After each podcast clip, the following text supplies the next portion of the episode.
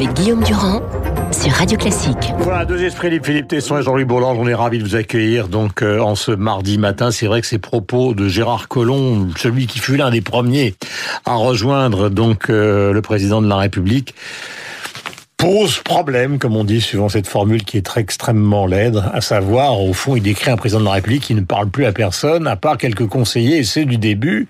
Euh, vous considérez que cette phrase a un sens profond ou c'est simplement une indiscrétion de presse comme les autres, Jean-Louis Bourlange? Écoutez, moi, je suis vraiment mal placé pour en, pour en parler. Je ne connais pas du tout la nature des relations, l'intimité, l'intensité, l'ancienneté des relations entre Monsieur Collomb et le président de la République. J'ai l'impression qu'il y a un, une vraie, un vrai problème du côté de Colomb, parce qu'il a déjà parlé de, de il, a, il avait été évoqué des, le, le, manque, Ah, il le manque d'humilité de, le manque d'humilité des dirigeants, et derrière ce pluriel, il y avait un grand singulier. Mais euh, j'ai l'impression que l'Élysée est de toute manière un endroit où on s'isole, et je crois que l'essentiel, c'est de répondre à ça politiquement. Le problème de- d'Emmanuel Macron, ça je crois que c'est vrai, c'est qu'il a un entourage qui lui est très fidèle, de gens très compétents, qui ont une faible, un faible engagement S'ils étaient politique. vraiment compétents, pardonnez-moi, ils seraient pas à 19, 29% dans les sondages. Non, alors ça, écoutez, c'est très compliqué de diriger le pays. Euh, le- les, les, il y a, y a des, on a fait des choses. Quand on fait des choses bien, on est souvent impopulaire. Je crois qu'il faut pas mettre les choses sur le même plan. En revanche, c'est vrai qu'il y a eu un certain nombre de comportements de la part du président de la République qui ont été déconcertants. Le pognon de dingue, que, le, que, que des conseillers lui aient dit que des pognons de la, la phrase sur le pognon de dingue était tellement intelligente qu'il fallait la mettre sur tous les écrans. Là, on, on se pose le problème. C'est un peu comme on s'était posé avec Hollande. Pourquoi mettre en scène des choses qui ne doivent pas l'être? Là, il y a, y a, mais enfin, c'est un, c'est un entourage très compétent, très capable, très brillant. Peut-être. Vous me souvenez ce qu'on avait dit sur euh, sur Kennedy quand Kennedy avait son il y a eu un livre qui qui s'appelait The Best and the Brightest hein, les meilleurs et les plus brillants et on montrait que tout cet entourage de tête 2 qui était autour du président Kennedy bah, l'avait un peu isolé euh, de la de, de l'Amérique réelle et qu'au bout du compte Lyndon Johnson avec euh, euh, ses- ses- ses- sa grossièreté et sa vue basse euh, avait plutôt euh, connecté. Donc je crois que le problème de Macron est politique. Il faut partir de l'idée que il doit s'appuyer sur les sensibilités du pays telles qu'elles sont. Il y a une gauche modérée en France qui demande à, à s'exprimer. Il y a un centre, notamment le MoDem, ce que qui demande à s'exprimer. en disant, Il- moi je continue à croire que Raffarin finira pour les européennes par oui, ben, je- je crois que ça serait très très précieux. Alors, Philippe, Sur ce que, sur ce que dit à la fin, en conclusion de son intervention, Jean-Louis est tout à fait vrai, le problème politique. Sur ce qu'il dit en revanche au début. rapprochez-vous du micro, ça sera mieux, parce que si vous parlez... Ah oui, mais les micros sont que vous êtes un homme de tel- théâtre, Les micros sont tellement loin, puis on peut pas les bouger, les Voilà. micros sont... Bon, euh, ce qu'il dit- ce qu'il L'élargissement, dit, vous- ce qu'il dit en revanche au début de son intervention, je suis pas du tout d'accord. Euh, que, que Colomb et, et Macron devraient s'entendre, mais ne peuvent pas s'entendre. Et ça pose d'ailleurs le problème des erreurs psychologiques, de l'indifférence totale que d'ailleurs, bizarrement, et que Macron met dans ses analyses personnelles, euh, que Colomb est un homme du réel. Macron est un homme de l'utopie. Il suffit de les voir d'ailleurs. Enfin, je veux pas faire de, ra- de ça, si on appelait, on appelle ça aujourd'hui du racisme. C'est pas du tout du racisme. D'ailleurs, c'est de la psychomorphologie. Euh, Une utopie euh, réaliste, quand ouais. même. Oui, mais c'est. Macron est un homme de. Un petit incident. Quoi? Tout le monde a bien vu, dans la manière alambiquée dont Colomb s'était défendu devant la commission d'enquête parlementaire, que son problème majeur, c'est qu'il ne voulait pas trinquer pour l'histoire de Benalla. Non, nous sommes tout à fait d'accord. Je, pas trahir tout à fait d'accord. Et Jean-Louis a je- raison. Donc il se vais faire retrouvait avec je deux vais faire en préambule une analyse un peu psychologique. Je dis qu'il ne peut pas. le problème de Macron, c'est qu'il n'a pas eu le temps de s'entourer, euh, bien évidemment. Il n'a eu le temps, il n'a pas eu le temps de se préparer. Je crois que d'autre part, il est bizarrement pour un homme de culture, pour un homme de de, de, de- psychologie, de, pour un littéraire pur, euh, cette indifférence à la personnalité des gens avec lesquels il travaille, je trouve ça extraordinaire.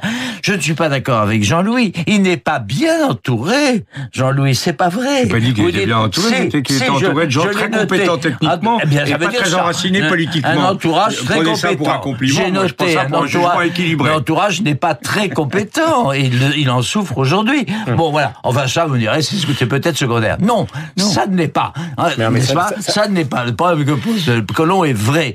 C'est vrai que euh, Macron est éminemment solitaire, éminemment solitaire, et c'est. Mais d'ailleurs, dans les confidences que extrêmement- les uns et les autres ont reçues avant la campagne, euh, qu'il s'agisse de ses proches, de ses très très proches, mais même de son épouse, disait que c'était un pouvoir.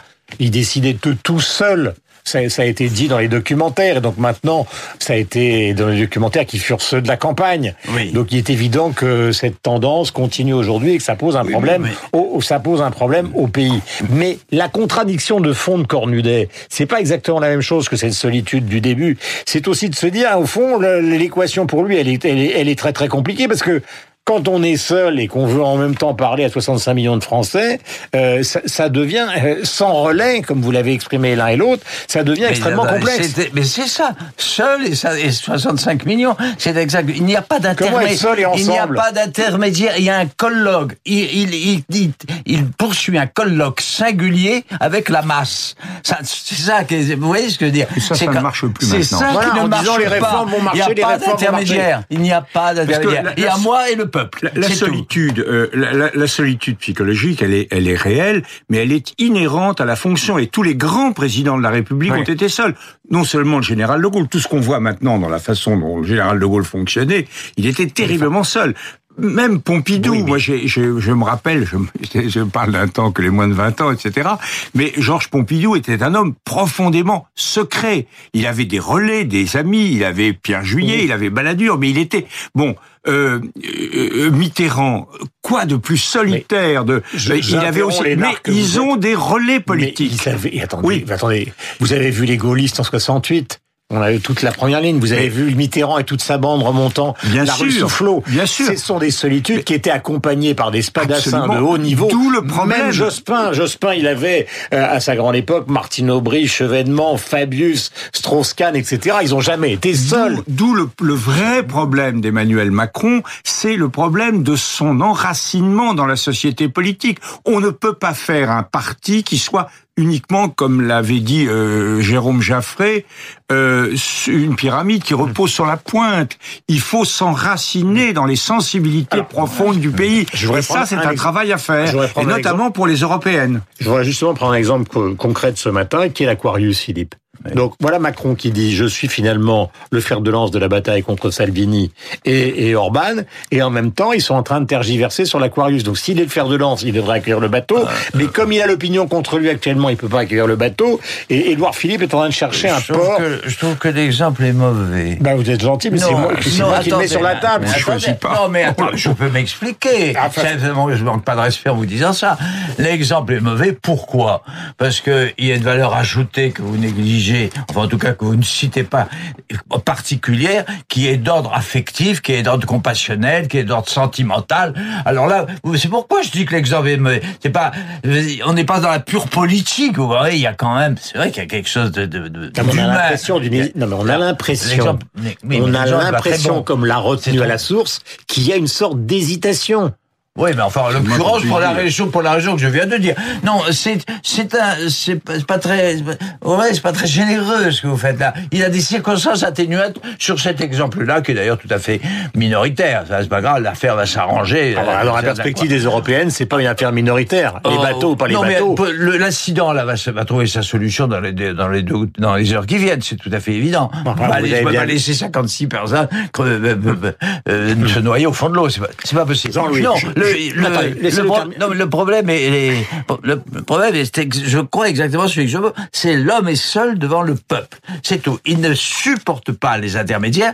Il le prouve d'ailleurs dans ses actes politiques. Hum. Si les élus locaux sont en guerre contre lui, ça a bien une raison. Elle est, elle est bon voilà. Le, le- l'affaire, je- mais excusez, c'est Jean-Louis plutôt d'en parler que de moi. Le rapport avec le MoDem est quand même avec et avec Bayrou en particulier est tout à fait révélateur de ça. Je voudrais simplement vous citer deux choses. Benjamin Griveaux sur Europe 1, par exemple, on va l'écouter sur l'Aquarius. J'ai écouté, oui. Et, et- et Eric Woerth sur CNews. Benjamin Griveaux. On ne botte pas en touche. On ne donne pas le point à Matteo Salvini parce que le gouvernement italien instrumentalise ce sujet. Et il est dans les eaux libyennes, l'Aquarius. Le port le plus sûr et le plus proche, puisqu'il y a urgence humanitaire, ça n'est pas Marseille. Chacun le sait. Et donc nous allons travailler avec les autorités maltaises, avec les autres pays européens, afin de pouvoir trouver une solution, mais de coopération et de solidarité en Europe. Bah. Pas chacun chez soi, c'est pas comme ça qu'on réglera ce problème qui est un problème d'une grande sensibilité. Il faut les renvoyer en Libye, bien sûr. En tout cas, il faut lutter contre tous les régimes de passeurs. Plus vous mettez de, de, de charbon dans cette euh, chaudière infernale, plus vous, vous, vous privilégiez ces migrations. Voilà donc pour ces quelques mots de d'Eric Woerth. Donc on est quoi dans la diplomatie, quand même, je trouve le droit international maritime ou est-ce qu'on est dans, dans la faucuterie? Non, je crois d'abord qu'Eric Woerth est quand même, euh, il a tout à fait raison sur le fond. Il faut tarir cette affaire, mais on ne peut pas renvoyer les gens en Libye. Euh, dans 60 personnes en Libye, ça n'a pas de sens. C'est absolument inhumain. Là où je crois, je crois que le gouvernement a raison juridiquement, mais qu'il a tort politiquement. Il a tort politiquement pour deux raisons. Celle que vous dites, c'est-à-dire qu'on ne peut pas, euh, on ne peut pas à la fois incarner euh, une, une, une, opposition euh, résolue à la politique de Salvini et, et pas avoir, faire un geste. avoir cette attitude. C'est pas donner le point. C'est en faisant cela qu'il donne le point, pour reprendre l'expression de, de Monsieur Griveaux. C'est en, en, faisant cela qui donc on donne le point à Salvini, qui est, qui a beau jeu de signaler notre contradiction. Et en plus, sur le fond, quelle est la solution européenne que nous voulons? Nous voulons, nous, nous protestons en France et tous les Européens protestent contre un système qui fait porter sur un certain nombre d'États, notamment Malte, l'Italie, mais surtout Malte, qui n'ont pas du tout, sont pas du tout armés pour ça, l'essentiel du poids de l'immigration. Et on dit, bah non, c'est plutôt à Malte de voir ça. Alors, je crois qu'il faudrait accepter ces 60 personnes à titre d'humanité et euh, ensuite, euh, effectivement, dégager, à s'attacher à dégager une solution européenne. J'ai une question mais là, on s'enferme dans une et contradiction. une question pour Philippe. Sur cette bataille européenne, on a vu donc la ligne euh, qu'avait choisie Emmanuel Macron. Mais est-ce que c'est pas, c'est un peu la position du Védrine, exactement le contraire qu'il faudrait faire c'est-à-dire tâcher de trouver un accord migratoire avec Salvini et avec Orban pour l'ensemble de l'Europe. Parce que là, on dit, moi je suis le héros, ou l'anti, le, le, le, comment peut-on dire, comment exprimer ça? Je suis le personnage qui les combat, alors qu'on devrait peut-être leur tendre la main pour oui, éviter des temps. Je cherche à faire Macron. Quand même. Mais avec Orban, on, avec Orban, on l'a fait. Euh, oui. Orban, d'ailleurs, moi, je trouve que je suis totalement opposé à ce que la Turquie rejoigne l'Union européenne, mais je trouve tout à fait normal qu'on ait, comme on a fait, des rapports internationaux avec lui, de, euh, avec Orban, de solidarité. Il, il, prend en charge un certain nombre de migrants. Nous payons pour l'aider à, à, faire face à cela. Salvini, c'est très différent parce que Salvini, jusqu'à présent, a essentiellement démontré sa capacité politicienne de démagogie. Je ne crois pas, pour l'instant, que Salvini ait une vision précise euh, avec laquelle on puisse négocier. Salvini pose un très très grave problème, même si quand les Français disent du mal de Salvini, les Italiens disent on est insulté, etc., ce que je comprends, mais Salvini pose un vrai problème et tant que ça ne s'est pas décanté en Italie, c'est très très dur d'imaginer un véritable accord avec lui. C'est un des plus graves problèmes que nous ayons dans l'Union européenne aujourd'hui. Vous ajoutez un mot, Philippe, et nous sommes au terme. C'est la, c'est la résolution des, des, des élections, euh, c'est le résultat des élections allemandes qui résoudra le problème. C'est tout à fait évident. Euh, c'est c'est pas euh, Merkel elle-même, c'est le peuple allemand qui a la décision dans dans la main. Euh, je, je le pense. C'est c'est Allemagne. Je crois que l'avenir de l'Europe, ça passe ça passe plus que jamais par le franco-allemand. Si les Allemands ne s'engagent pas dans, le, dans la même direction que Macron, on ira très mal. D'où l'importance oui, oui. du scrutin allemand. Merci à tous les deux, Esprit Libre, Jean-Louis Bourlange et Philippe Tesson, que vous aimez, que vous appréciez. Il est 8h57, nous avons rendez-vous après le journal, la météo et la bourse, avec Franck Ferrand qui va nous parler du duc de Berry en direct de l'Opéra Garnier. C'est trop chic.